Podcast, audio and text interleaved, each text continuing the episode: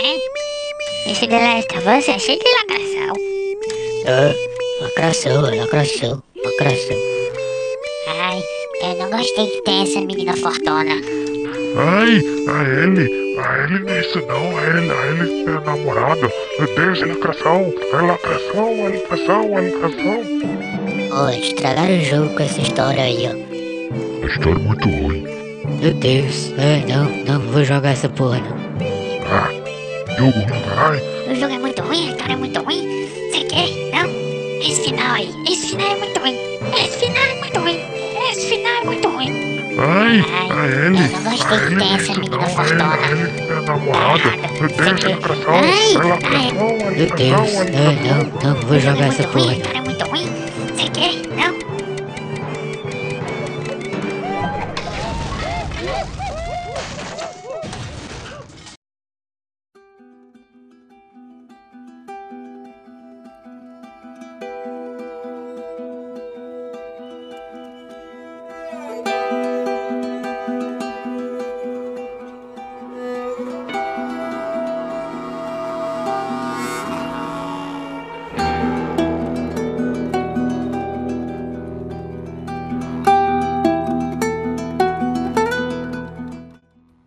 Salve cambada, bem-vindos a mais um Chave de Feda Sônica. Eu sou Jorge Luiz e, como já diria seu Madruga, a vingança nunca é plena, mata a alma e a envenena. Oi, meu nome é Indira e eu só sinto o cheiro do preconceito Ishi. Eu sou Emanuel e eu quase desmaiei jogando esse jogo. Eu também. Meu nome é Nimai e The Last of Us 2 é bom sim, mas o Boomer e o Incel não estão prontos para essa conversa. Eita, caralho! Meu nome é Davi e eu tenho medo de mulher forte. Isso mesmo, pessoal. Finalmente chegamos ao quarto episódio do Chave Sônica e finalmente vamos falar de The Last of Us Parte 2. Esse bendito jogo que deu todo esse bafafá recentemente na internet, desde que vazou a, a história, vazou várias coisas e papapá, depois o jogo saiu. Estamos aqui para finalmente falar sobre um pouquinho da jogabilidade, mas principalmente, é claro, da história de The Last of Us 2, que com certeza é o que mais se destaca em toda essa polêmica que tem acontecido nesses últimos dias. Só lembrando também, aqui do da banca, que eu ia dizendo, é, da banca. Eu e Manuel jogamos né, o jogo, temos os PS4, selo do babaca. Pá! De burguês safado. E Indira, Davi e Nimai acompanharam pelo YouTube. O que não diminui nada a experiência e a opinião, com licença. A experiência diminui porque, no caso, a pobreza, mas. Esse é o maior mal de ser PC Gamer, tá ligado? Pra mim. É que eu não posso jogar jogo de console. Mas fora isso, tá tranquilo. No meu caso é porque é caro mesmo, mas a gente vai seguindo o baile do mesmo Não, jeito. é, isso aí é só, um, é só um detalhe. Isso aí é só um detalhe. Um senhor detalhe, diga-se de passagem. Um detalhe com muitos zeros.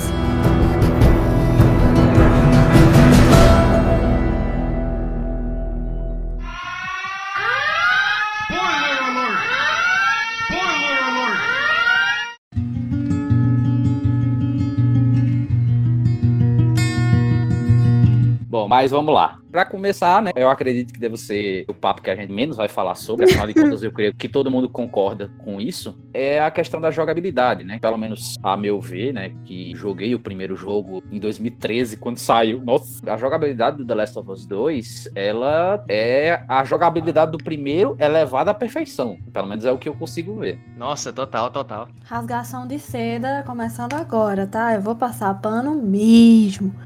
Mano, não tem como descrever. Quando eu assisti, eu assisti no difícil. E, tipo, até a procura de recursos tá muito melhor. Mesmo quando é uma dificuldade mais difícil, você tem que explorar. Tem recurso, não é feito no primeiro que você não achava aquela merda. Tem recurso, você só tem que achar. O problema é você se fuder pra pegar. Essa é a parte que eu mais achei interessante na jogabilidade desse agora. Tá uma parada, pelo menos no meu estilo de jogo, bem exploração, bem scavenger mesmo, tá ligado? Você tem que sair procurando. O jogo ainda continua linear, sim. Mas só que o mapa agora tá bem mais aberto. Você pode fazer bem mais coisas. Bem mais coisas pra você explorar. Tem aqueles coletáveis. Em relação à jogabilidade, 10 de 10 total. Não tem como você encontrar nessa parte do jogo, não. Em questão de jogabilidade, como eu não joguei, eu não sei falar sobre mecânica ou, é, enfim, reações, tempo de reação. Porque, assim, pelos comentários que surgiram quando vazou, a galera tava falando: ah, é uma visual novel, é uma parada que a jogabilidade é meia tosca tal. Já assisti imaginando um jogo da Telltale, tá ligado? que os caras, ó, só tem história, a jogabilidade é ruim, mas é, é aquela invenção pra hatear o game que a gente vai chegar nessa parte. Mas eu achei interessante uma coisa do, do gameplay, que nem todo jogo tem, e eu acho muito bom quando tem isso no jogo. Se você quiser saber tudo da história do jogo, você vai ter que coletar as notinhas lá. Teve muita coisa que eu vi que se você passasse batido, você chegaria no final do game sem saber de algumas coisas. Por exemplo, no caso dos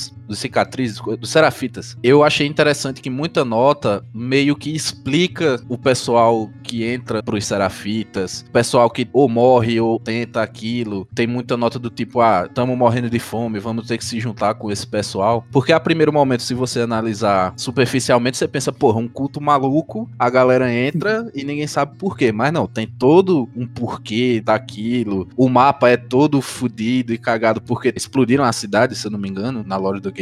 E eu achei isso muito interessante, porque se você ignorar as notas, você voa, fica boiando na, na história. Eu achei muito bom isso. Essa parte eu discordo um pouquinho que, tipo, a nível de história geral, você consegue acompanhar de boa. Agora, como tu falasse, esses detalhezinhos, o cara fica, poxa, quando de filha da puta? Vamos lá, galera, fazer esse negócio todinho. Pra todos os efeitos, é só uma seita louca. Exatamente. Se você não for a fundo na história, você, ah, essa seita doida aí. Essa é uma banda de filha da puta no pós-apocalipse. Mata todo mundo mesmo e tá tudo de boa, tá ligado? É só assim, você vai seguindo. Voltando a essa parte que tu falou do jogo tá maior, Davi, eu concordo 100%. Principalmente porque, tipo, logo no começo do jogo, a gente é apresentado aquele cenário gigante de Seattle, Seattle dia 1. Sim. Cara, eu rodei aquilo ali, bicho. Acho que eu passei umas 5 horas só explorando, tá ligado? Tem muita coisa. Tem muita coisa pra fazer. Tem as sidequests que são muito interessantes, cheias de referência, né? Tipo a sidequest do banco, que eu achei muito foda. O cara meteu o Kurt Cobain.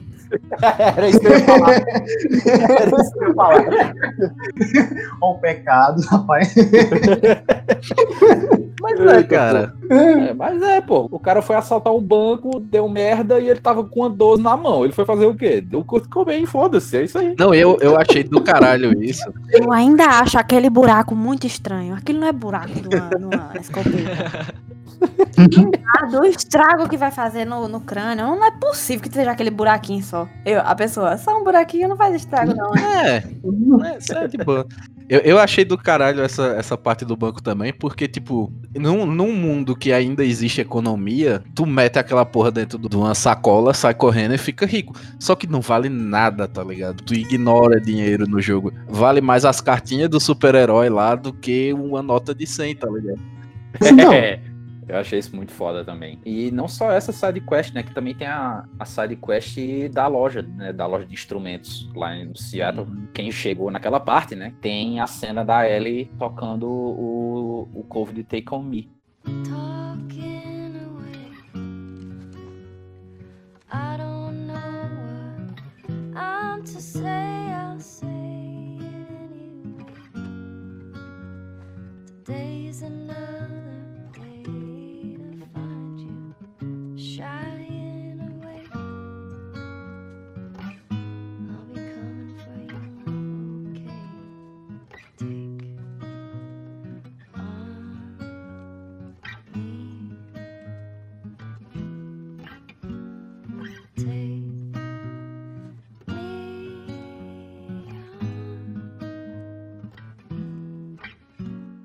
Nossa, lindíssimo.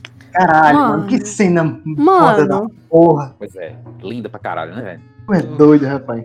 The Feelings. eu tava falando com o Jorge, porque, tipo, quando eu assisti, eu dormi. Foi essa parte que eu cochilei, né? E, e eu sei, pode me matar. Pode, pode. Porra, doido. Como é, que- como é que a pessoa dorme nessa parte, bicho? Eu durmo em qualquer situação. Não, não. Heresia, rapaz. covardia. Aí eu perdi essa parte. Aí eu lembrei e fui rever hoje. Rever, rever né? Meu espírito foi rever hoje. Eu estava lá em corpo presente. Aí eu fazendo a associação de Take On Me, e ela fala, tá no dia 1, e a música fala, estarei indo embora em um dia ou dois. Eu falei, nossa senhora, minha cabeça, são três dias, como é que eu pude passar disso dormindo? Então, velho, e uma coisa que eu acho muito foda, o jogo todo tem esses detalhezinhos, tá ligado? Que a pessoa fica, ah, isso é somente um detalhe aleatório legal. Mas se você prestar atenção, combina com a história uma parte ou outra, tá ligado? Essa parte do Take Me, eu passei muito tempo. Nunca tenho me ligado. Eu falei, porra, velho, que foda. Porque o jogo foca muito nessa parte do instrumento, que tem toda aquela história, todo aquele relacionamento. Quando o cara se liga nessa parte da, da letra, mind blow, grosso do caralho. Eu pirei muito nessa parte também, porque assim, eu sou uma pessoa muito musical, tá ligado? Apesar de eu atualmente não tocar nada, nem cantar nada, mas eu ouço muita música. Quando eu vi o Joel cantando Pearl Jam,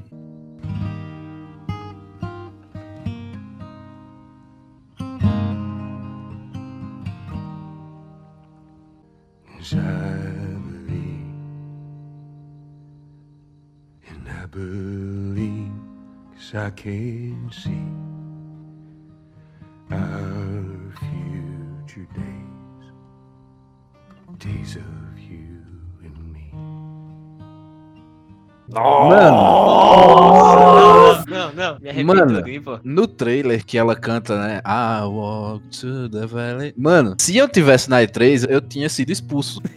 Eu também, eu também, com certeza. O que eu ia surtar ali não, não tá escrito, não, velho. Eu em casa tava surtando, chorando, arrepiada até o. Assim, certo que vazaram muita coisa do jogo e isso estragou uma parte da experiência, né? Porque sempre estraga. Eu tô tão feliz de ser uma pessoa esquecida. Não, pois é, porque assim, um negócio que vazou recentemente que não estragou porque foi uma, uma jogada de marketing genial, que foi a do Fortnite. Eu não jogo Fortnite, não gosto da, da temática do Fortnite, mas eu achei genial que os caras desligaram os servidores, ficou só o buraco negro lá e tal. Imagina se não tivesse vazado que ia sair o Fortnite 2, a reação do público. Então, o trailer enganou muito. O trailer do jogo enganou muito porque quando eu vi, eu achei que ia ser tipo, ah, apareceu uma nova ameaça. Quando ela fala, por que que você tá aqui? Aí corta pro Joe e fala, você achou que eu ia deixar você fazer isso sozinha? Sim, mano, sim! Eu fui muito, muito. Me trollou demais esse Me negócio. trollou demais. Achei muita sacanagem. Isso é verdade. Também achei muito sacanagem. Não, Caralho, é velho. sacanagem. Só que uma parada que eu parei pra pensar continua encaixando bem essa parte do trailer, porque a Ellie não tá na jornada do, no caso do The Last of Us 2, ela não tá numa jornada sozinha. Ela tá com o fantasma do Joel na cabeça dela o tempo É, é inteiro. verdade. E ela só pensa naquilo, tá ligado? E eu achei um bagulho muito foda, porque, tipo, eu não sei se eles planejaram uma coisa diferente pra o jogo. Talvez, depois que vazou, mudaram muita coisa. Mas não dava tempo. É, acho que não dá tempo não, cara. Mas, velho, é genial, porque ela, ela não tá sozinha no, jogo. Tanto que quando começa os flashbacks, tu fica, putz, velho. Eu não sei. Va- vamos chegar na parte dos flashbacks ainda, né? Uma coisa de cada vez. Em questão de jogabilidade, eu achei muito bom isso, porque é uma expansão da história, as notinhas lá. Uma- é uma coisa que humaniza mais os personagens, assim. Tipo o cara do Kurt Cobain Sim. mesmo. Porra, velho, tu na situação do cara, se tu for analisar, é triste pra caralho, velho. Por mais que o cara Sim, fosse um velho. bandido, etc, etc. Todo mundo é bandido no apocalipse.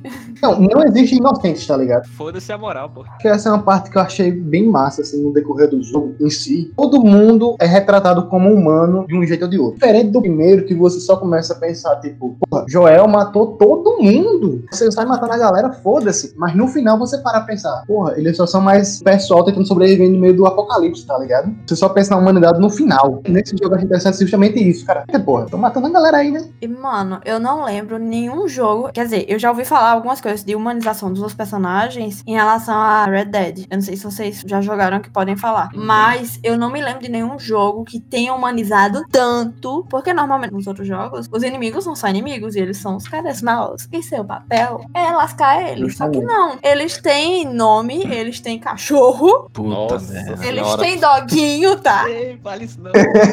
Mano, a Naughty Dog. Literalmente. Eu fico imaginando a cabeça do cara que tava desenvolvendo e disse: Ou, vamos fazer o seguinte: se o dono do cachorro morrer, coloca o cachorro pra dar uma choradinha. E aí, isso é mais fácil de matar? Velho! Não, não, sacanagem, Nossa sacanagem. senhora. É porque assim, na minha introdução, eu falei que o jogo é bom tal, mas o Boomer não tá pronto pra isso. Mas por que que a Naughty Dog acertou nesse sentido e por que que muita gente não aceitou isso? Vou falar no meu caso, apesar de eu não ser tão velho, eu peguei a época de que o jogo era tipo como foi falado aí, você é o herói, tem os bandidão lá, vá lá e resolva e salve o dia. A clássica jornada do herói, né? É, exatamente. De preferência, mata todo mundo para um bônus de experiência. É, e loots, muitos loots. Exatamente. Então, é, é, eu vou abrir um- um- uma parada aqui que eu acredito que vai ajudar muito. Eu sou do tempo que tocava isso aqui quando tu conseguia achar alguma coisa.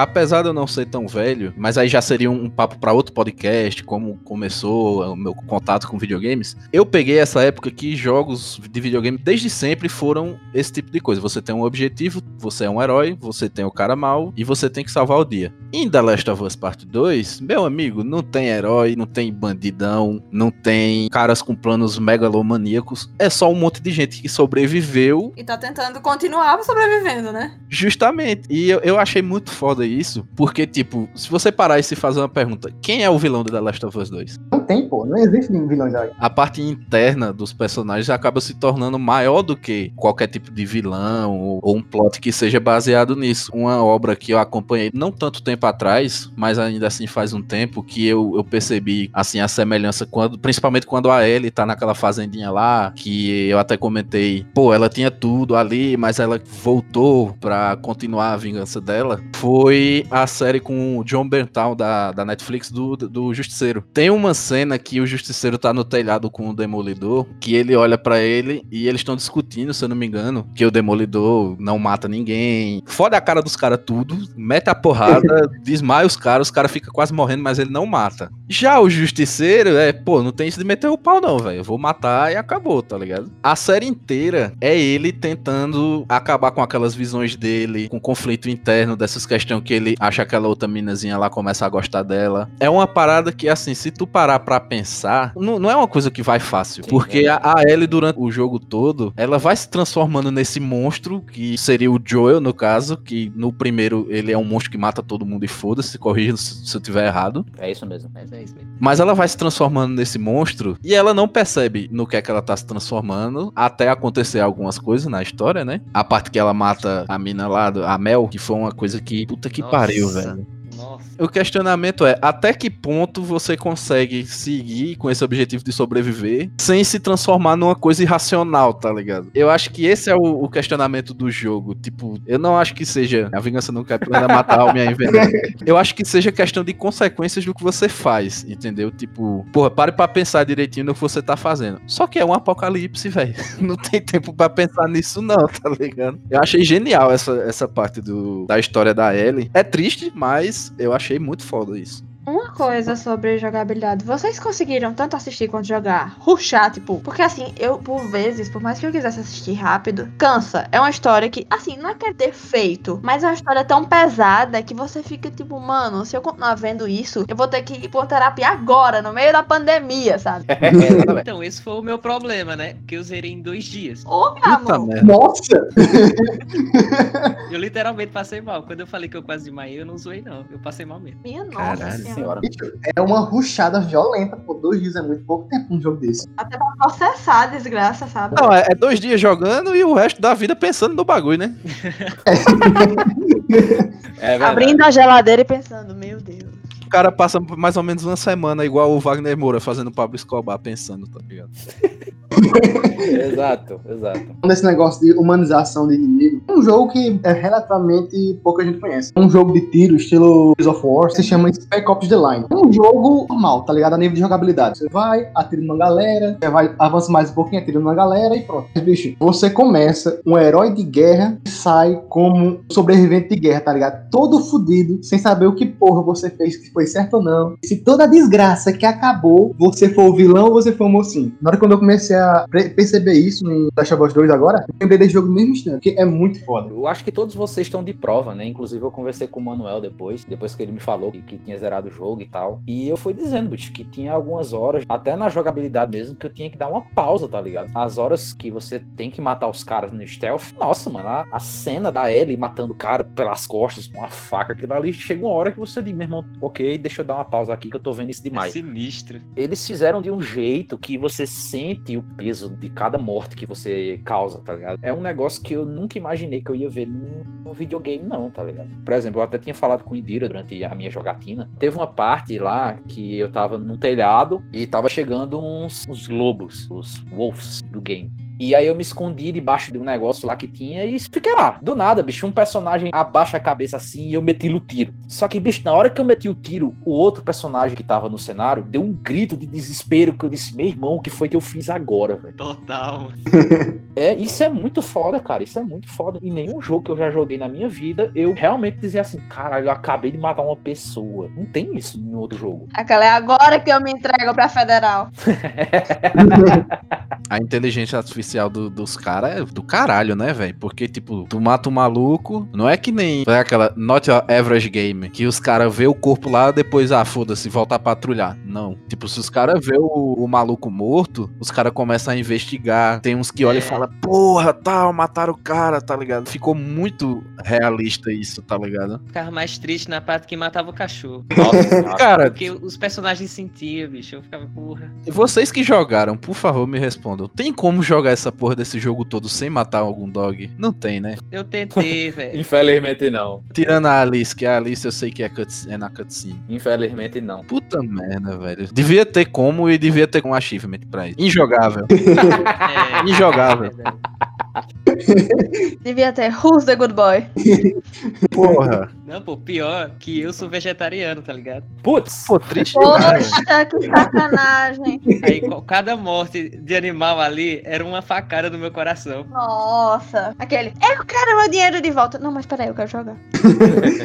Só fictício, é só fictício. Cara, eu, eu achei uma, uma sacada muito foda da Naughty Dog disso, porque meio que os personagens, digo mais a Abby, né? Porque a Ellie, ela não passa por tudo que a, a Abby passou, em questão de que a Abby perdeu tudo, a Abby não tem mais esperança e tal, mas a Ellie ainda tinha ali a, a namorada dela, ela tinha Jackson, eles estavam vivendo pacificamente, tinha o pessoal que aparecia pra fazer trocas. Era uma utopia, pô, porque se o cara for parar pra pensar a nível de apocalipse, Porra, do lado do da elétrica, velho. o negócio era absurdo. Eu fiquei com muita pena da Abby, velho, jogando. Sério mesmo. Nossa, eu também. Também. Porque assim, tu começa o game, tu fica pensando, porra, filha da puta, essa Abby, né, velho, vai se fuder, não, na moral, tem condição não. Aí o jogo simplesmente olha pra tu e fala, ah, é? Pera aí então. Vê aí por que que é assim o bagulho. Eu achei uma sacada genial do caralho, porque quando chega nessa parte, se você tiver jogando, você coloca o controle em cima da mesinha e você fala, puta que pariu, o que é que eu estou fazendo? Quase o mesmo sentimento que os personagens têm quando estão fazendo as merda. Porque se você já for pronto pra ter uma experiência, você vai se frustrar com o jogo. Ele não foi feito pra você zerar e dizer puta merda que jogo bom. Ele foi feito pra você terminar o game, ficar olhando pra aquela porra daquele barquinho com a mão na boca assim, puta merda, velho. Foi feito pra você refletir nas suas escolhas. Tanto em jogabilidade quanto em história, eu acho que esse jogo. E acho que por isso que se tornou tão problemática as opiniões sobre ele. Vem no momento em que todo mundo. 880. Ou é cancelado ou é idolatrado. Ou você É. tá certo ou você tá errado. E quando a gente vê, claro que assim, dentro de uma sociedade normal, tem o que é moral e tem o que é antiético. E, tipo, quando você para pra pensar em tudo que a Abby fez, você faz. Mano, não justifica o que ela fez. Porque ela foi. Um taco de golfe nunca serviu pra tantas coisas. Aquele foi um hole in one que deu traumatizado até agora. Exato. Você entende e faz, não, beleza. Ela continua sendo filha da puta de ter feito isso. Mas assim, mano, teve tudo que aconteceu com ela. Eu entendo porque que ela chegou até esse ponto. Do mesmo jeito que eu entendo porque que a ele chegou naquele ponto. Então, sabe, eu acho que isso é o que é mais de obra-prima nesse jogo. Cara, a única coisa injustificável que a, a Abby fez pra mim foi talaricar a mina. Porque fora isso, eu não Nossa. julgo ela não. Talari Camina. A Mel. Ah, foda-se! Porque vê só. Não, chata pra poxa. eu tenho todos os motivos pra gostar daquela personagem. A dubladora é a Chloe de Life Strange. E outra, ela é médica. Eu não vou passar pano. E mesmo que ela esteja buchuda, eu não vou passar pano. Ela é uma chata. Nossa senhora.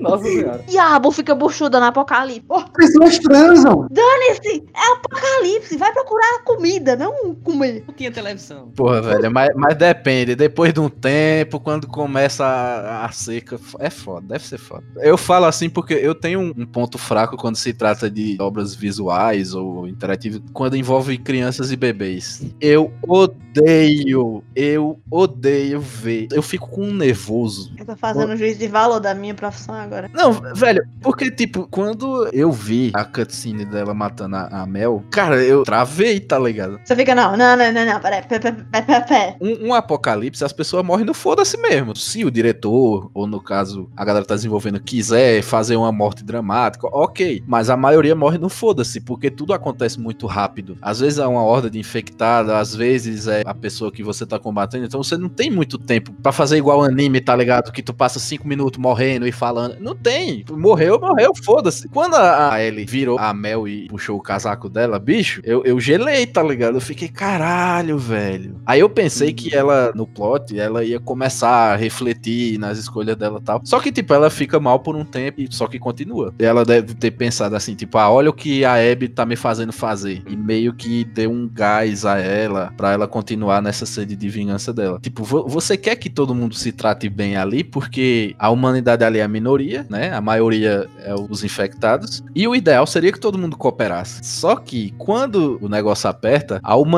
mostra o seu lado mais obscuro, porque, tipo, caralho, é eu ou ele. É igual o, o The Walking Dead, quando o cara mete o tiro no, no maluco lá e sai correndo. The Walking Dead? The Walking Dead, meu irmão, coronavírus tá aí, meu amigo. Coronavírus. Exato, tá- exatamente. É, a diferença é que o coronavírus é mais burrice mesmo do povo, mas beleza.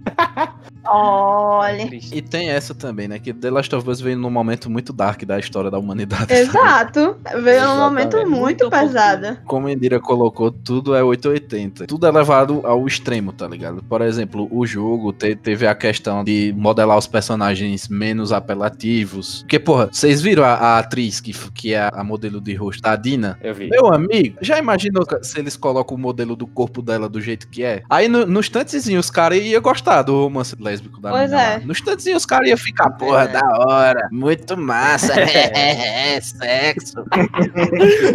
é o famoso, eita bicho, sexo. Ha ha ha ha ha!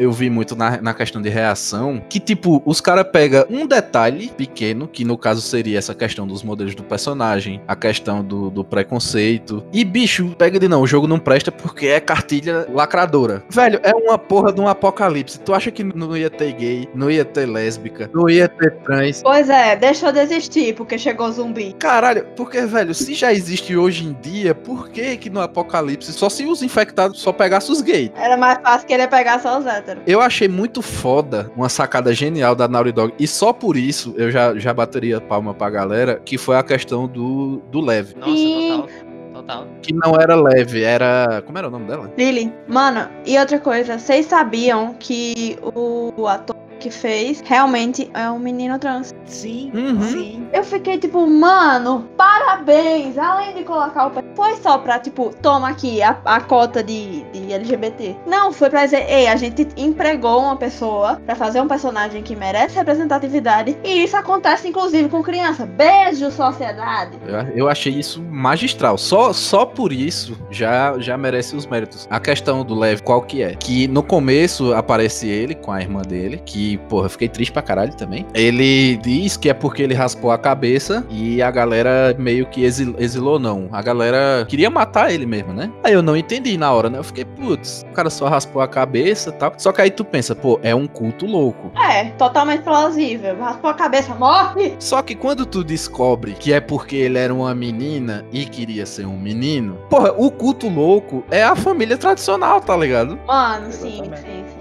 Pronto, velho, essa foi uma parte que eu achei foda durante todo o jogo, tá ligado? Logo no começo, quando Ellie tá meio que se descobrindo, descobrindo que ela gosta, aquele coroa lá escroto, bicho, não importa o tempo, não importa o local, sempre vai ter alguém falando merda, preocupando com o cu dos outros. Pena que ele não morreu, né, velho? É, né?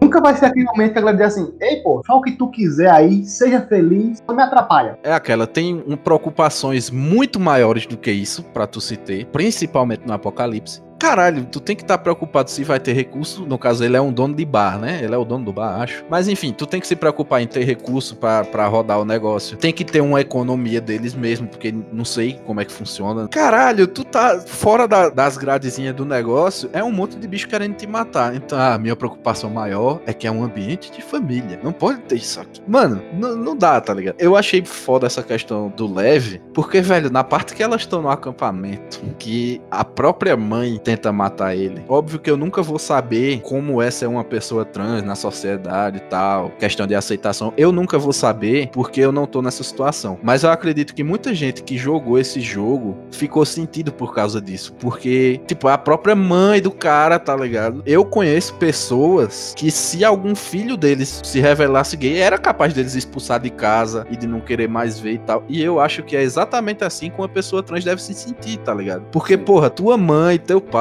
é, são as únicas pessoas do mundo que você sabe que, independente do que você faça, ou deveria ser assim, que independente do que você faça, eles vão te apoiar, tá ligado? Só que nem isso o moleque teve, tá ligado? A irmã dele morreu e ele teve que matar a própria mãe por causa do culto maluco, tá ligado? Puta merda, velho. Não, não dá. Eu, quando eu vi isso, eu parei, eu pausei o vídeo que eu tava assistindo, fiquei de pé e aplaudi, velho. Porra, puta que pariu. Muito foda isso aí. Curti pra caralho. Foi o primeiro jogo que eu vi tratar dessa forma essa questão, tá ligado? De preconceito. Eu acho que foi o primeiro, o primeiro e único jogo que eu conheço que fez isso de uma forma tão escancarada. Essa característica deles é uma parte da personalidade, mas a personalidade deles não é ser isso, tá ligado? E essa é uma parte que eu achei muito foda em relação ao jogo. É um personagem que faz parte do mundo. Eu até agora não entendo por que foi toda essa parte de lacração, essa coisa toda que eu não entendo nos comentários pessoal. A galera que viu isso se sentiu ameaçado, não sei por que caralhos. Tem todo um movimento da galera xingando, a galera que foi no Metacritic colocar nota baixa. Os caras fizeram isso por pura birra, tá ligado? É birra, porque o jogo não é ruim. Você pode até dizer o jogo é fraquinho, não gostei de tal coisa, mas o jogo não é um jogo ruim. Uma das partes que dividem né, as opiniões de todo mundo, etc., que foi a morte do Joe logo no começo do jogo. Vocês sabem muito bem, eu chorei para um caralho. Não consegui chorar, não, só tremi de ódio. Também, também. Proposital. Eu vi os spoilers, né? Eu já sabia que ia acontecer. Só que, cara, eu não esperava que seria na primeira hora de jogo, tá ligado? Não tem nenhuma hora de jogo ali. É, acho que ainda não. Acho que no máximo uns 40 minutos. Depois que passou, né? Passou o ódio que nem de Manuel.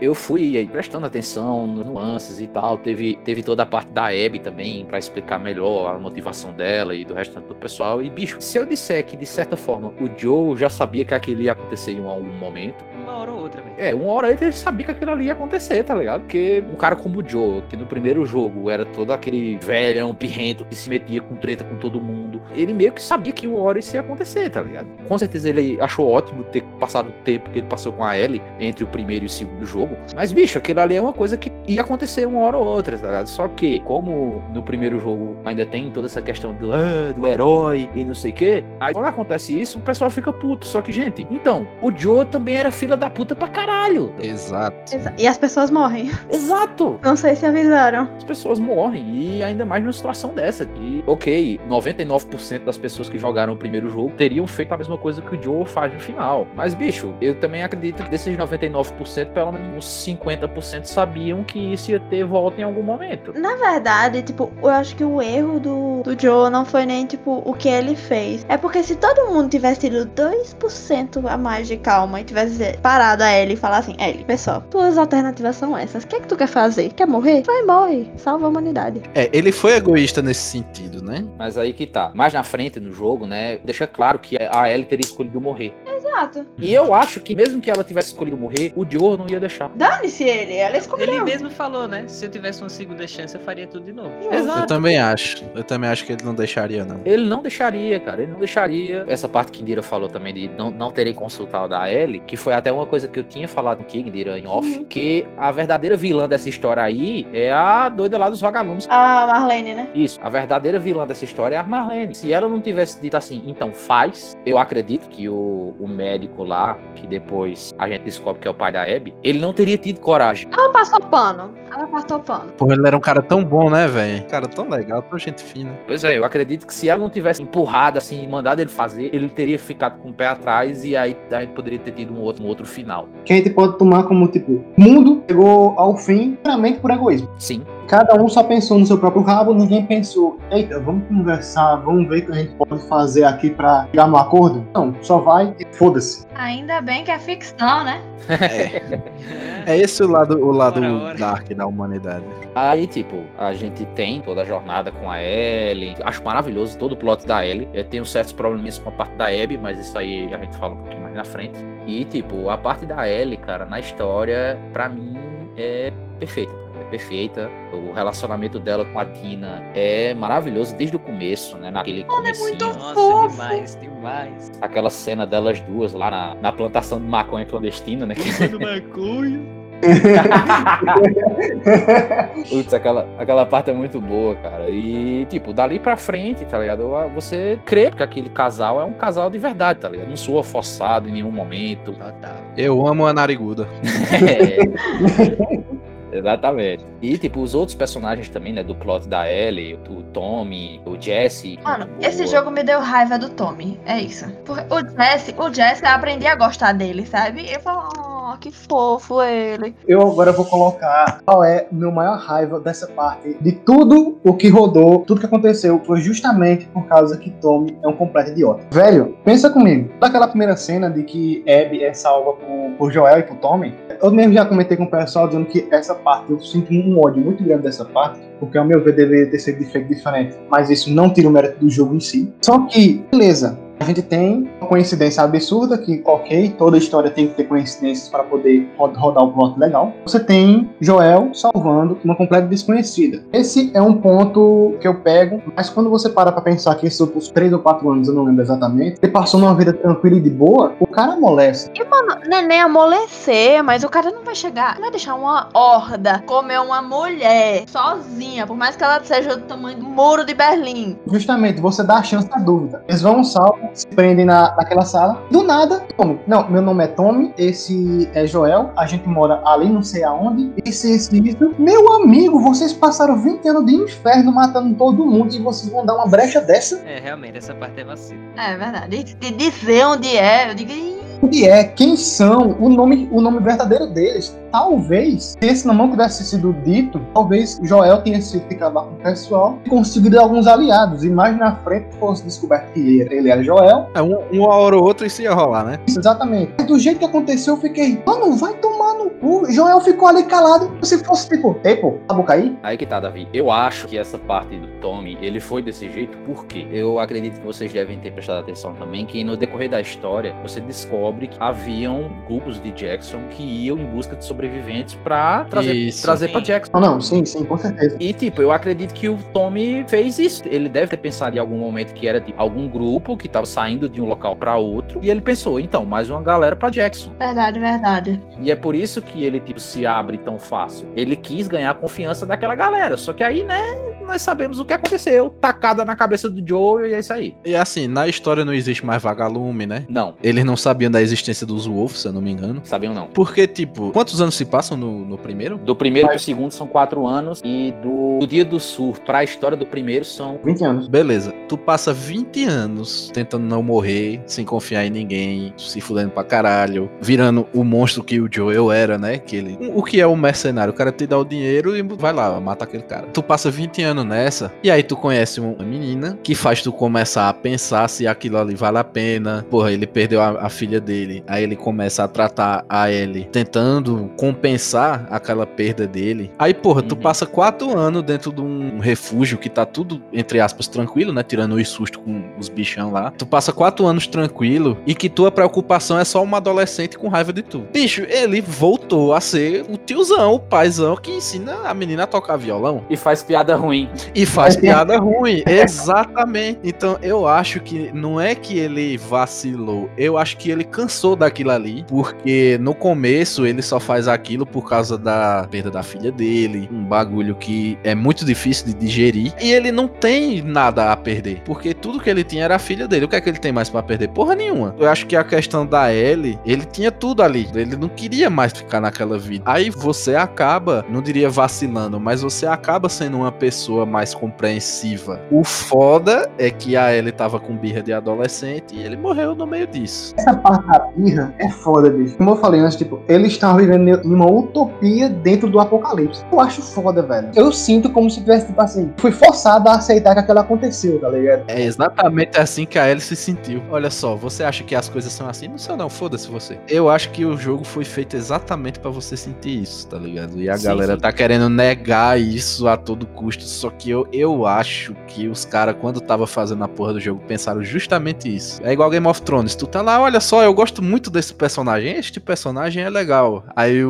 Jorge R. R. Fala, não, eu acho que isso teve um efeito muito aumentado, porque tu passa o primeiro jogo todo com ele, tu começa a querer entender ele e tal. E é normal você pegar uma afinidade, mesmo que o cara seja uma porra de um maluco que mata a galera, tá ligado? Como eu falei do Punisher, eu gosto pra caralho do Punisher, velho. Gosto de ver ele massacrando os malucos, tá ligado? Só que quando você pega na questão da moralidade da coisa, o cara é só um psicopata que tá matando tudo que ele vê pela frente e perdeu qualquer senso de moral e justiça, tá ligado? E o jogo tem uma, uma parada que também foi feita pra pisar no sentimento de quem tá jogando, que é as porra dos flashbacks. Nossa. Os flashback é pesado. Flashback é aí é pesado. pesado demais. Velho, o flashback do- dos dinossaurinhos, bicho, foi um golpe baixo. A Ellie como astronauta. A ele ouvindo a- o lançamento da lua. Eu, do- eu chorei. pô. Bicho, aquilo ali foi um golpe baixo.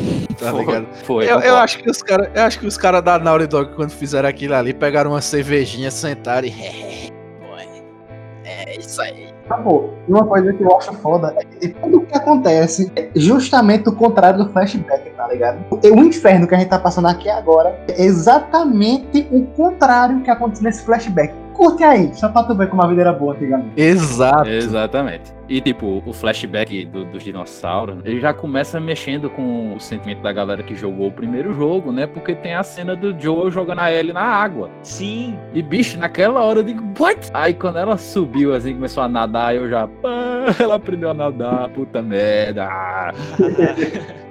E aí, tipo, logo um pouquinho mais na frente, nesse mesmo flashback, ela acha um coisa lá de madeira que no primeiro jogo você usava de boia pra ela subir. E ela tira sarro com o Joe. E, mano, isso é muito bom, cara. Isso é muito Aquela referência foi muito boa, velho. Bicho, E uma coisa que eu acho muito foda ali, aquele flashback mostra realmente que eles viraram pai e filha, tá ligado? Exatamente. Bicho, o cara conseguiu uma fita com música no meio do apocalipse. Puta que pariu! Como o cara faz isso? Trabalho da peste. Não é nem um CD, é uma fita. E não só uma fita, é uma fita gravando a narração do lançamento da Apollo 11. Meu amigo, Que presente, né, meus amigos? pois é. Mano, como? Isso aí foi 20 anos depois que a sociedade colapsou. Como o cara conseguiu encontrar uma fita? Como é que ele conseguiu encontrar essa informação? Tu é doido? E os caras não acham uma camisinha pra não engravidar, né, velho? Foda.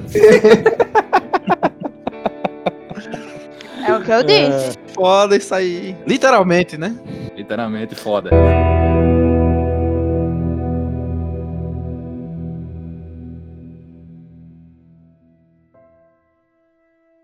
é meio que uma questão de, de opostos ali, né? Porque ao mesmo tempo que a, a Ellie tem tudo, ela tem o Jackson, ela tem a namorada dela, ela tem a, o alicerce dela, ela ainda tem alguma coisa. Só que no caso da Abby, ela não tem mais porra nenhuma, velho. Ela começa a ver o que começou a acontecer por causa do, do- desse ciclo de fulano matou fulano, então eu vou matar ele. Aí tu mata esse cara, aí vem outra pessoa que fica com raiva porque tu matou aquele cara. E isso vai se repetindo. Isso. Tanto é que tem um uma hora que ela perde total essa, esse senso quando tu começa a enfrentar o- os lobos e aparece o. Acho que é o Isaac. Isso, é o Isaac. Que ela mata os caras, aí o Levi olha e fala: Eles eram seu, seu povo, uma coisa assim. Aí ela olha pro moleque e fala: Você é meu povo. É a única coisa que ela tem é aquele moleque, tá ligado? A única coisa que ela tem, vamos dizer, apego é o Levi, tá ligado? Tanto é que no final, ela nem os músculos tem mais. Outra coisa que eu não entendo também, logo nessa parte dele, é justamente por conta disso. Abby é um monstro psicopata. Ela vai, Isso. tortura, tortura Joe, que ninguém sabe se é por 5 minutos, se é por 5 horas, se é por 5 dias, ninguém sabe. Deve ter sido por bastante tempo. Com certeza. Pela raiva que ela tava ali, meu velho. É essa a parte que eu não entendo. Por que Tommy e Ellie continuaram vivos? Você tem duas pessoas que apareceram e disseram, pronto, matar. Por que não terminar logo com elas? Eu acho que essa parte aí é porque ainda restava um pouco de humanidade na Abby. Eu acho até que eu tinha conversado isso contigo, Nimaya, em off. A jornada do jogo é a Ellie perdendo a humanidade e a Abby ganhando a dela de novo. Exatamente. Se queria matar a Ellie, é um outro carinha lá, aquele que ela deixa uma É. cicatriz na boca dele. Eu acho que, naquela hora em que ela mata o Joel, eu acho que de uma certa forma a Abby acabou se vendo na Ellie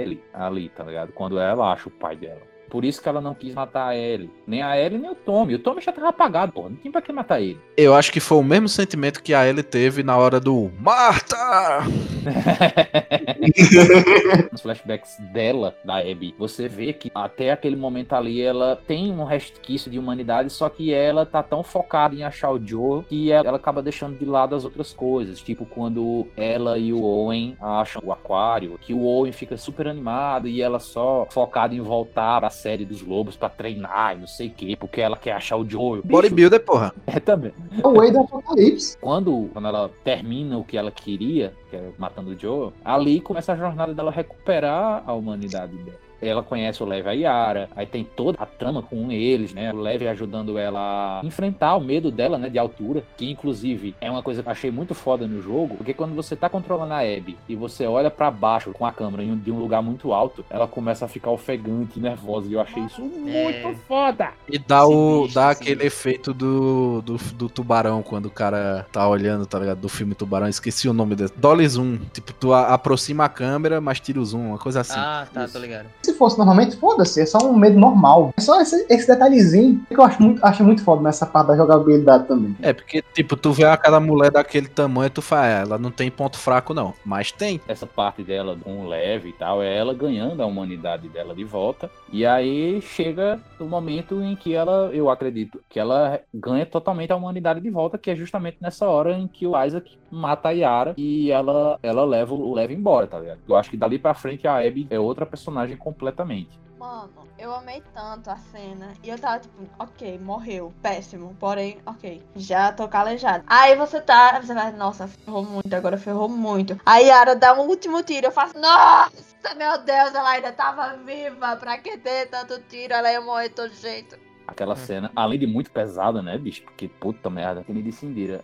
A chuva de bala que a Yara leva, Sim, mano, não precisava disso, não. Eu já ia morrer, velho. Pois é. E aí, naquele momento ali é que a Abby diz: foda-se, não vou seguir mais vocês e leva o Lev embora. E eu acho que ali, dali pra frente, ela é outra personagem completamente. E eu achei isso muito legal. Até entendo que algumas pessoas não conseguiram sentir a, a mesma empatia pela Abby. Mas, bicho, depois dessa cena, se você não consegue sentir mais empatia por ela, velho, você não vai sentir empatia por mais ninguém, tá ligado? Essa cena, pra mim, foi o ato mais honroso dela no jogo todo, tá ligado? Pra mim é esse. O ápice da, da redenção, digamos assim. Isso, pronto. É o, é o ápice da redenção. Enquanto a Ellie é o exato oposto, né? O ápice da jogabilidade com a Ellie é o quê? É quando você mata a Mel. É o ápice da história todinha com a Ellie. Quando você mata o Owen, a Mel e a Alice. É o fundo do poço da Ellie, é ali e a cena do teatro. Nossa. Putz. Ellie, eu sei que Ellie começou a ela cair em direção à escuridão, tá ligado? Tipo, ela vai virando o que Joel era no primeiro jogo.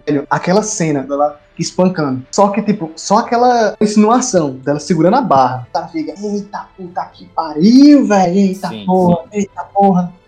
Aquela cena ali dela matando aquela doidinha no hospital é, é foda. A pessoa vê que a cara dela aconteceu alguma coisa que fez o mundo dela virar ao avesso, tá ligado? Mostra que a personagem tá sofrendo enquanto tá mudando, tá ligado? Isso é uma coisa que eu achei bem legal na parte de. Eu senti um pouco de falta na parte da Abby. A Abby tem o ápice, o momento que a chave vira, tá ligado? Não tem essa Uhum. A parte. Ellie matou o Yamel, mas quando ela vira o corpo, sabe que ela tá grávida. Caralho, eu senti o peso assim do personagem, que aquele cara diz assim, não posso voltar mais, atrás mais agora. Tô muito fundo aqui pra poder voltar pra luz, tá ligado? E, inclusive, naquela cena, acontece uma coisa que só acontece o jogo inteiro, só acontece duas vezes. Que é tipo, a Ellie tem um ataque de pânico. Ela tem um ataque de pânico só Sim. duas vezes no jogo. Mano, Quando o Joel morre e a segunda vez quando ela mata a Mel e ela vê o que ela tava grávida. É o fundo do poço da Ellie e é muito foda. sabe o que é pior? Tipo, até na representação disso. De quando ela tá nesse momento. Mano, eu juro que eu fiquei muito ansiosa na hora. Mano, eu não tô sentindo o que ela tá mas eu sei o que é por causa do visual e do som. Porque é muito, tipo, verídico. Eu digo, mano, eu vou ter um ataque de ansiedade agora. Só porque eu tô vendo isso. Não, e a, a trilha do jogo é impecável, né, velho? Começa um, um agudozinho que vai aumentando, aí vai aumentando, vai aumentando, vai aumentando. Quando chega no, no volume máximo, é na hora que chega o, o Tommy e o Jesse, aí puxa ela e para, fica o silêncio, aí vambora, vambora tal. Mano, é um bagulho que dá um nervoso sensacional, tá ligado? Também teve o surto, né? No final, quando ela teve um surto, que ela entra dentro do celeiro. Putz. Cara, aquela cena é muito pesada, bicho. Pesadíssima, velho. Ela com o JJ no braço, bicho puto. Voltando um pouquinho dessa parte da trilha sonora que você falou, né, mas tem outra cena que eu queria destacar muito. Na verdade, não é nenhuma cena, é uma sequência inteira, que é na parte da Abby, quando você vai procurar os suprimentos pra Yara no hospital. Que tem aquela, Mano. aquela maldita fucking luta com aquele Chernobyl. Sabe o que, que isso me lembrou? Vocês já jogaram Inside? Ou já viram o final de Inside? Já. Mano, eu falei, pronto, crossover agora, ferrou. Total, total. bola veio atrás de mim. Aí foi muito engraçado que eu assisti pelo Alan, né? E ele, pronto, ele soltou o primo. Ferrou, ferrou, soltou o primo. É o momento Resident Evil do jogo, tá ligado? Exatamente. Eu até falei isso pra Indira quando eu cheguei nessa parte. Eu disse, pronto, Nemesis agora aqui, agora. É, só falta falar Stars. E, bicho, tem uma parte um pouquinho antes dessa bendita desse confronto que é um silêncio gigante no jogo inteiro. Você jogando de fone de ouvido, inclusive, quem não jogou ainda, por favor, joga esse jogo com fone de ouvido. Porque, bicho, é um silêncio gigantesco ao redor. Você só escuta os passos da Abby e a respiração. E, meu irmão, isso dá uma agonia. Dá uma agonia. Você sabe que vai vir alguma coisa muito fodida agora. E não tem uma trilha sonora. Uma. Isso me dá uma agonia tão grande, cara. Tão grande que um pouquinho depois que passou, eu finalmente derrotei aquele miserável. Eu dei uma pausa e digo, não, peraí, peraí. Preciso de 10 minutinhos pra tomar uma água e respirar um pouquinho. Porque puta merda. É bom mesmo. É nessa hora que quando eu tô jogando eu paro pra fumar um cigarro e refletir sobre minhas escolhas. Essa parte eu achei muito fodida, por causa que não é tipo assim, 3, 4 segundos de silêncio, que parece uma eternidade. O som do passo é muito bonito. Eu não sei porquê, mas achei o detalhe do passo do personagem muito legal, mas chega a dar uma angústia. Eu acho que eu só senti esse feeling quando eu assisti Dunkirk. Devia isso com um lugar silencioso. Também. Só que é porque um, um lugar silencioso é, é parte da trama, o silêncio. Quando não é parte da trama e acontece, é pior, tá ligado? Porque jogo normal é o quê? O jogo começa a te dar bem muito item, o jogo te dá bastante luta, e tu, porra, por que jogo? O que é que você tá planejando o jogo? Exatamente. Aí tu abre, entra numa sala, aí ou tu ouve lá longe o bicho fumegando, bufando, sei lá, ou tu vê alguma coisa se aproximando, alguma coisa assim. Nessa parte, não, o jogo deixa pra tu interpretar. Tu fica, porra, será que vai vir um humano? Porra, será que vai vir um bicho diferente? O que é que será que vem? E tu só quer que aquilo ali acabe. Só que esse silêncio é interrompido por uma porra de um bicho gigante que quer comer você. Mano, e a ambientação, velho? Porque, tipo, beleza, o som faz toda coisa. Você vai entrar no hospital e você pensa, que barulho. Devia estar barulhento. Aqui foi o primeiro lugar. Devia estar um inferno isso aqui. Você vai entrando, entrando, tudo silêncio, muito fácil, tudo muito bom. Mesmo ligando a energia, não apareceu nada. Aí você faz, hum. É a hora que vem o meme do David Jones. Por enquanto tá tudo tranquilo. Eu juro, quando eu digo, mano, eu esperava que fosse um bicho feio. Mas eita, bicho feio, viu? Não basta ser feio, bicho. Ele é um Chernobyl, cara. Tem três bichos ali dentro, tá ligado? Aquele silêncio era um negócio tão mortal, tão morgado, a pessoa não tem aquele sentimento, eita, vai dar merda. Eita, não vai dar merda. O cara tá tipo assim, mãos atadas, tá ligado? Tô indo pro desconhecido. Que porra vai acontecer? Eu vou levar uma tapa ou vou me dar um milhão de reais? Ninguém sabe que porra vai acontecer aí. Pois é. Mas quando ela ia entrando, eu já pensei, eu pensei, puta que pariu, é um hospital. Vai, vai ter negócio com mutação, vai ter um bicho que entrou em contato com, com uma substância lá. Quando eu vi que ela tinha que. Porque se eu não me engano, nessa parte ela procura nos carros, né? na- nas cargas, os suprimentos, aí só que já saiu. Aí ela fala, ó, você vai ter que descer lá, só que ninguém foi ainda. Quando ela fala isso, eu pensei, pronto, velho, fudeu. Vai aparecer a porra do, do simbionte lá dentro e lascar tudo, tá ligado? Coronavírus, paciente 1. É, tipo isso, tá ligado? É tipo isso. É igual os caras lá, olha só, o que, que é isso aqui? Aí vai, abre uma porra do- de uma pastilha de Césio. Eu esperava alguma parada estilo Mr. X de Resident 2. Aquele monstro gigantesco e só vem e ele mata, tá ligado? E não faz mais nada. Vai aparecer um cara, vai dar uma tapa nessa nega, essa nega vai cair dura no chão. Eu tô logo vendo. Mano, o bicho é hit kill. Convenhamos, algo mais barrudo que a Abby é foda, né, velho? É, É. é complicado. Eu, eu tenho certeza que vai aparecer meme com o Léo Stronda lá dentro, qualquer hora. Sino já apareceu. Acho que a gente só não achou. Esse é um dos lados bons de não ter esse jogo pra PC. Porque se tivesse isso pra PC, os caras iam fazer um mod com o Léo Stronda gritando kill lá dentro. Muito. Porra, pior que eu gostaria de ver isso. De repente o monstro aparece. É hora do show, porra! Véi, depois que eu vi o, o Thomas The Tank no Skyrim, eu não vi- duvido mais de nada.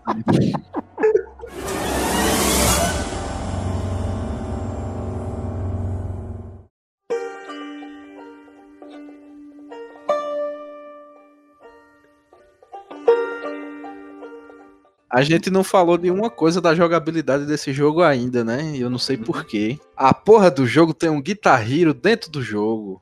Caralho. Nossa, total. cara. Verdade, verdade. Não, Velho, calma, calma, calma. Não é um Guitar Hero. Eu não sei nem como expressar. Porque no cara não tem somente aquelas quatro cordinhas. Quatro, cinco cordinhas. Eu achei de uma sacanagem ela perder aqueles dedos. também foi outra sacada do caralho. Eu falei, mano, a pessoa limitou os acordes. Pronto, essa porcaria. A alegria do jogo. A única alegria que a pessoa tem é o momento de violão. Não tem mais casal, não tem mais porcaria nenhuma. Tira até o dedo da criatura. Só vai poder tocar o Mike de Mosqueiro agora. Caralho, eu ressuscitei essa do. É, meu amigo, agora Eu, você eu tirei essa do limbo agora. foi fundo, foi fundo. Eu acho que foi uma sacada do caralho também, porque o jogo tá ali pra dizer, olha, ela perdeu até isso. Exato, Exatamente. exato. Eu acho que é por isso que, tipo, tem todas essas cenas com o violão durante o jogo todo, tá ligado? Pra você se apegar a esse negócio e tal, pra no final, pá. E aí, gente? Perdeu, acabou, não tem mais. A Ellie foi muito fundo, né, velho? Foi muito longe. Pronto, uma coisa que eu não gostei, não achei essas coisas todas desse jogo, foi os últimos malucos lá, os, os cascavéis. Eu achei meio meh. Quando ela solta a Abby, ela quer matar a Abby. É irônico, porque se não fosse ela, a Abby tinha morrido ali. Exatamente. Ela ia secar ali e tchau. E quando ela solta a Abby, tu vê que a Abby tá cagando pra ela, tá ligado? Ela olha pra Ellie, aí fica meio assim, aí já corre pra salvar o, o Lev. Nessa parte passa a cutscene, aí pra seguir ela você tem que jogar, né? Se não me engano vai pro gameplay, você só seguindo ela Isso. até a praia. Nessa hora, tudo que tu pensa é, porra, a Ellie vai deixar isso pra lá. Porque a Ellie até então não tem uma, uma reação de bater nela e tal. Porque, bicho, eu não sei quanto tempo se passa no, no The Last of Us 2, mas tu passa esse tempo todo atrás de um inimigo, na cabeça da Ellie, isso. De um inimigo forte pra caralho, parrudo, que matou tua figura paterna, que matou a galera que tu, tu conhece, que tu tem apego. E quando tu chega lá, ela tá à beira da morte. Mano, ela ainda fez o favor de deixar a Dina viva e, enfim. Aí, bicho, eu fiquei, caralho, velho. Imagina a frustração de você perseguir um objetivo que, tipo, caralho, ou vou matar a Abby.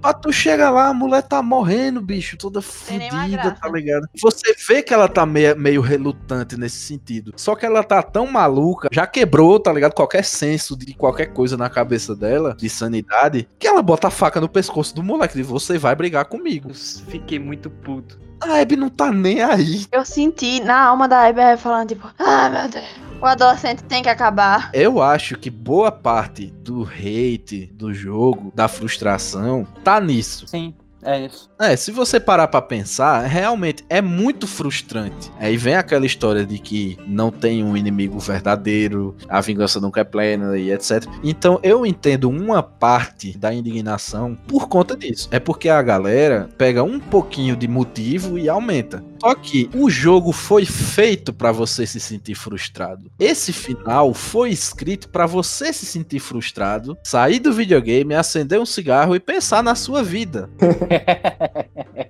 Pra esse jogo ficar mais perfeito ainda, pra mim, só tinha como se ela pegasse o violão e tocasse uma música mais triste do que aquela do Pearl Jam no final, só. Hurt do Johnny Cash. Já pensou, velho? Nossa senhora. Não, pô, durante os créditos tem um cover de Wayfaring Stranger. I'm just a going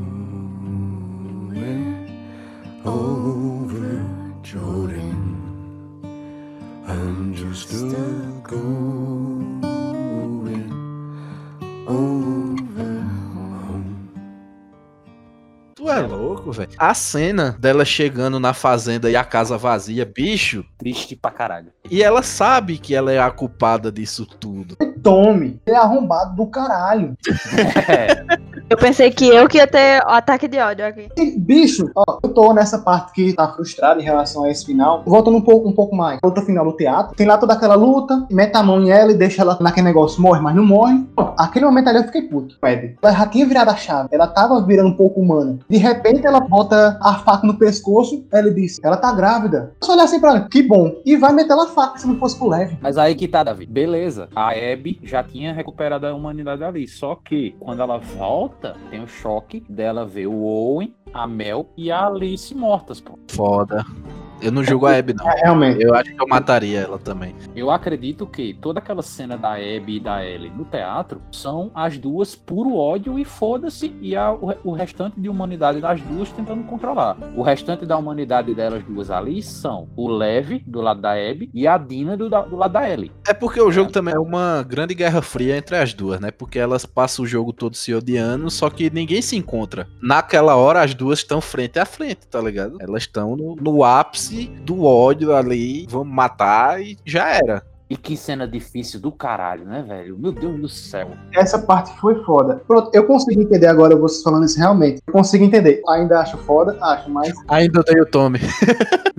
Puta que pariu. Vai lá, Tommy. Ele ficou cego de um olho e tá aleijado. Ele chega, ele tá lá vivendo sua vida tranquila, numa fazenda, tem alguns animais. Levar uma psicóloga ninguém leva, mas desgraça. Beleza, ela ainda tá sofrendo pela perca de Joel, mas é visível que, tipo, ela tá com uma vida boa. Ela tem tudo, né, velho? Aí chega Tommy, pegar daquela parada que aconteceu há um tempo atrás aí, que tu tá vivendo de boa. Vem aqui pra jogar na tua cara que tu não resolveu porra nenhuma. Vai atrás dela. Eu até falei em off com, com o Jorge. Eu falei, porra, é só procurar uma farmácia, pegar uns antidepressivos, negócio pra acabar Ah, com, com o estresse pós-traumático e tal. Eu sei que eu tô errado, mas, velho, a melhor opção não era voltar pra matar ela nem fudendo, tá ligado? É uma coisa que o cara, ah não, ela vai atrás dela, vai atrás de Abby, vai matar e o jogo vai terminar. Foda-se, ela volta pra casa depois de 15 dias, nada aconteceu e todo mundo fica de boa. Mas quando o Dina para ela e diz: Olha, se você for, não vou esperar você voltar. Eu não vou esperar que você volte viva ou morta. Lúcida, né, velho? Convenhamos. Não, e aí? Vai mesmo? Tu vai deixar tua vida toda pra trás de todo mundo que tu tem ao redor? E o pior, ela dizer assim, isso não pode ser mais importante do que a gente. Quando ela falou isso, eu falei, não,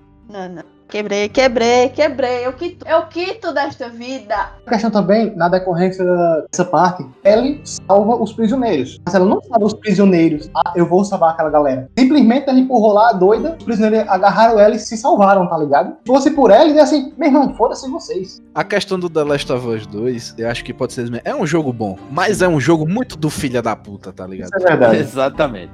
Nesse finalzinho, o jogo te dá um pinguinho, um teco de esperança com a Ellie. O batata, o batata. Bicho, aquela cena dela balançando o moleque, aí elas começam a dançar na cozinha, aí ela vai, sai, faz o, o JJ na árvore. É, é muito golpe baixo isso, tá ligado? Tu faz, porra, velho, a Ellie conseguiu, ela tá de boa, tá ligado? Olha só, deu certo pra ela. Do mesmo jeito, do mesmo jeito que quando chega na parte de Santa Bárbara, que a Abby fica mexendo no rádio e alguém responde, eu fiquei de um jeito, meu amigo, que ela pergunta, quantos tem aí? Eles, ah, tem uns 200. Aí ela fala, bom, vocês vão receber mais dois. Eu já tava, "Ah, é, caralho, puta que pariu. É muito golpe baixo isso, velho. O Lev tá aprendendo sobre o mundo fora do culto maluco dele. Ele aparece com roupa de gente normal, tipo roupas, roupas modernas, vamos dizer assim. Eu não sei vocês, mas eu vi muito o Joel e a Ellie sendo a Abby e o Lev. Nossa, Sim, total. com certeza. total. Total. Sim, sim. uma nova aventura, tá ligado?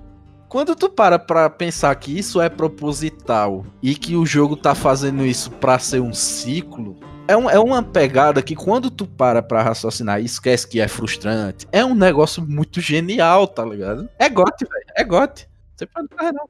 Toda aquela cena do final foi muito foda. Ela ter perdido os dedos, eu entendo. Os dedos dela era a única forma que ela tinha pra tocar violão. Violão, tipo, era a conexão que ela tinha com o Joel. Ela perdeu tudo, até a conexão que ela tinha com o pai dela. Teve aquela luta. Bicho, que luta feia, velho. Mas é pra ser feio. Exatamente. Eu achei aquilo muito foda. É uma luta suja, feia, com água salgada nos- nas feridas. Sensacional. Lama, pedra. Eu esperava uma coisa do tipo, leve, vice, terminando de matar Abby, tá ligado? Que o ciclo de vingança nunca se, nunca se acabe. Quando vou, véi!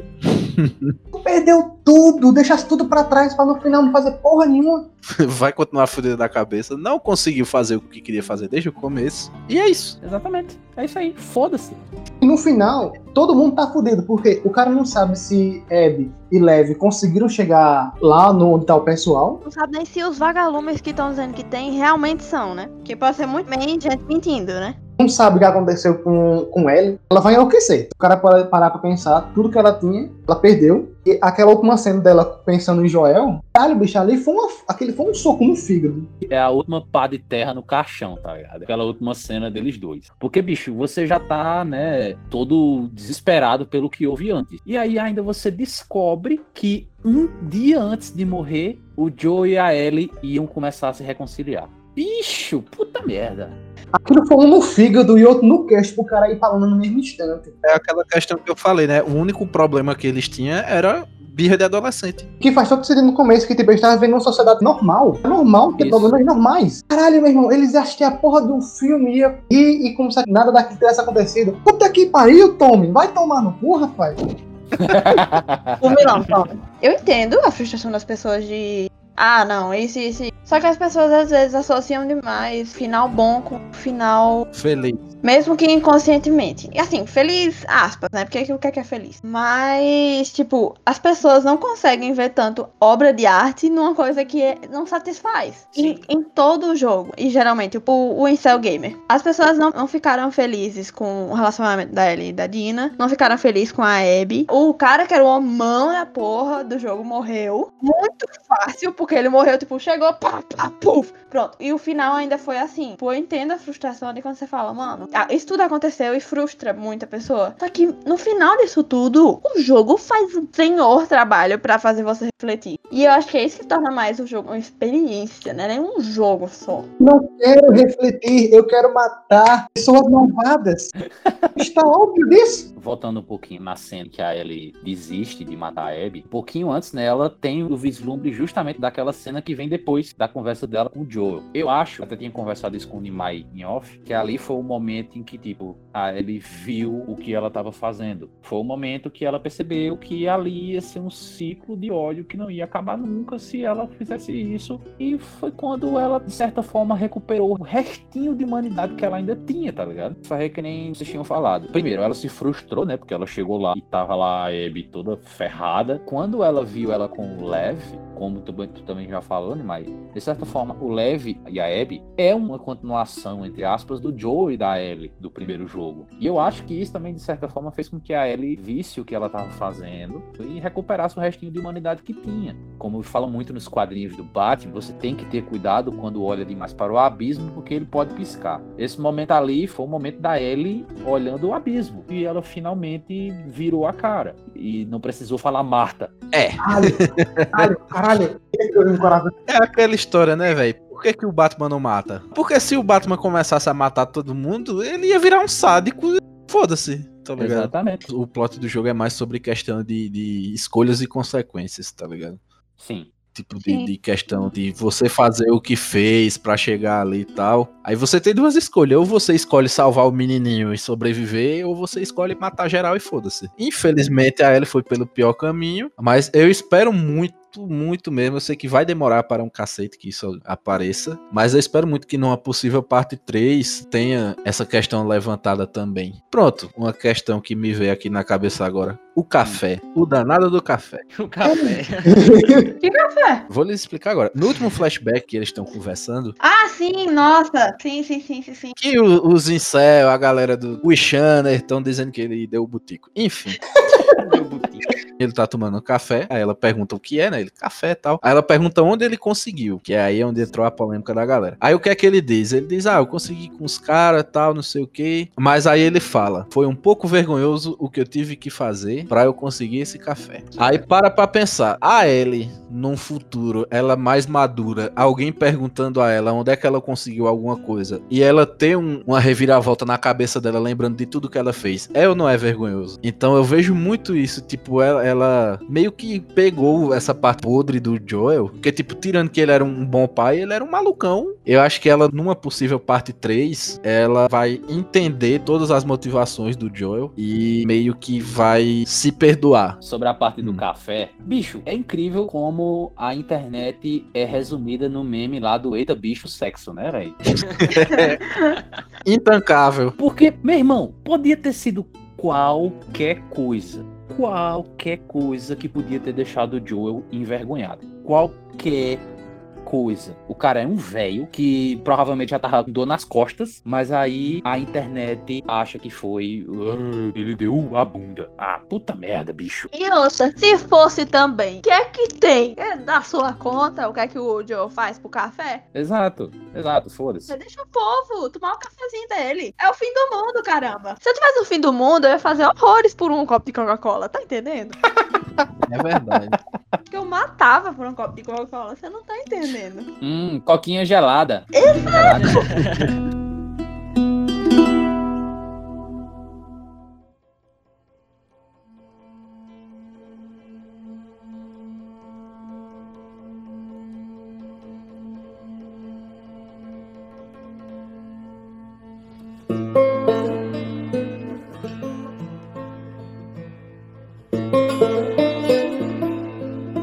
Pra gente encerrar aqui nosso, nosso papo, opinião sincera de todos sobre o jogo, começando com Manuel. Vai lá. Cara, esse jogo, ele me fez sentir muita coisa, muito mais do que o primeiro. Assim, eu posso estar errado, mas eu gostei mais da, da história desse segundo do que do primeiro, por Uhum. causa do, do que acontece, sabe? As questões que foram levantadas, justamente nesse momento foi muito oportuno. Eu com certeza daria um 10, apesar de eu ter passado mal jogando ele. Fiquei mais de uma semana refletindo. Acho de verdade que talvez ele ganhe o jogo do ano. Eu acho que Cyberpunk vai ter que se esforçar muito, mesmo que a, a premissa do Cyberpunk seja muito interessante. Indira. Mano, eu acho, sem sombra de dúvida, mesmo tendo as mínimas críticas, porque comparado ao resto todinho são mínimas, é um jogo que definitivamente mudou minha perspectiva sobre histórias em jogos. O que é que um jogo pode provocar na gente, sabe? Eu digo, eu- por isso que eu, não tem como não comparar The Last of Us com Logan, né? Very sad times. eu tive a mesma sensação. Claro que agora foi, tipo, muito maior. Porque, nem, assim, todo respeito a Logan, mas nem se compara o, o nível de, de densidade da, da história, né? Mas, assim, eu acho que revolucionou da mesma maneira. Porque, tipo, agora as pessoas vão ter que ralar muito pra conseguir pegar o emocional do pessoal num jogo. O povo pode até dizer que, ah, nossa, não é uma história original. Certo, mano? É muito difícil você ter uma história original hoje em dia. Não é todo mundo que faz um parasita, não, tá? Se faz, por favor, pega o Oscar, querido. É tipo, como é que você vai contar essa história, sabe? Por isso, eu acho que é o principal motivo e por fazer a gente pensar que esse jogo merece GOT. Davi, suas considerações finais sobre The Last of Us 2. Ali, minhas considerações finais são: nerd no geral é um bando de filho da puta. Todo mundo que tá falando merda desse jogo não jogou o jogo, ou nem sequer se deu o trabalho de ver as gameplay. Segundo, pra mim esse jogo não é Gotham, porque, como eu falei, tem esses pontos que eu não gostei da história, apesar de ser um jogo do caralho, e aquela parada do Metacritic que foi uma filha da putagem do caralho, pra deixar isso bem claro. Mas ainda assim, é um jogo muito foda, que pega uma história e boca, busca por vingança, e faz da, daqueles blues todinho. O cara começa, oxe, meu irmão, sou um herói, vou matar todos os vilões e foda-se. Aí você vê que o vilão não é um vilão, é só mais um cara normal, e você não é um herói também. O jogo é muito foda, um 8,5, 9. Mas GOT não vai não. É, tem um jogo pela frente aí pra rodar esse ano. Eu quero uma aposta no final do ano. Não tem Eita, aposta. eita, chamou na chincha. Ô, louco. Olha, eu sou um estudante, não tem dinheiro não. Ei, precisa ser dinheiro. é? Meu Deus do céu. E mais suas considerações. Eu podia resumir só com uma frase que é: Eu preciso de um PS4.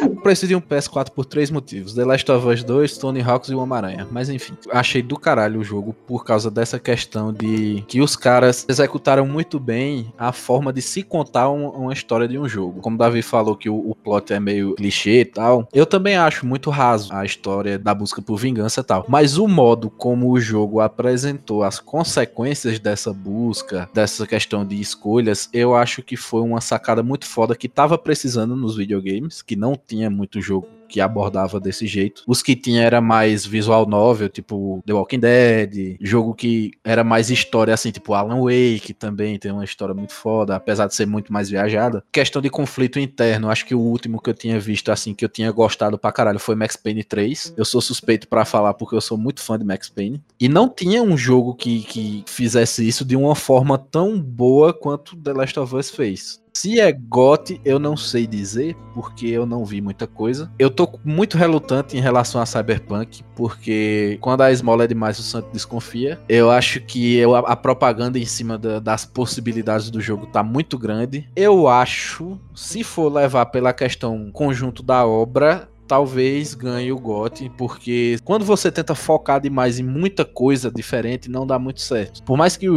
o Cyberpunk tenha essa, não sei quantas milhões de possibilidades, questão de customização de personagem, primeiro que, pra mim, jogo single player que você customiza demais o personagem, você fica se- sem identidade. Pra mim, personagens 100% customizáveis não é uma coisa muito, muito boa, porque você perde um, um pouco da identidade do personagem. E identidade é uma coisa que os personagens de The Last of Us têm pra caralho. Isso é verdade, isso é verdade. Então, eu tô meio relutante quanto a essa questão do GOT, porque até agora os grandes que estão sendo cotados são esses dois. Eu acho que, que vai pra The Last of Us. E se ganhar, por mais que eu não concorde 100%, porque por nota eu daria 9,5, mas eu acho que seria merecido ele levar o GOT por causa disso tudo. Então, eu não vou falar minha opinião gigante demais, porque eu já escrevi lá no Chave Sônica sobre. Vão lá conferir, pessoal. Por favor, por favor, vamos lá conferir. Manda o link, Jorge. Manda o link.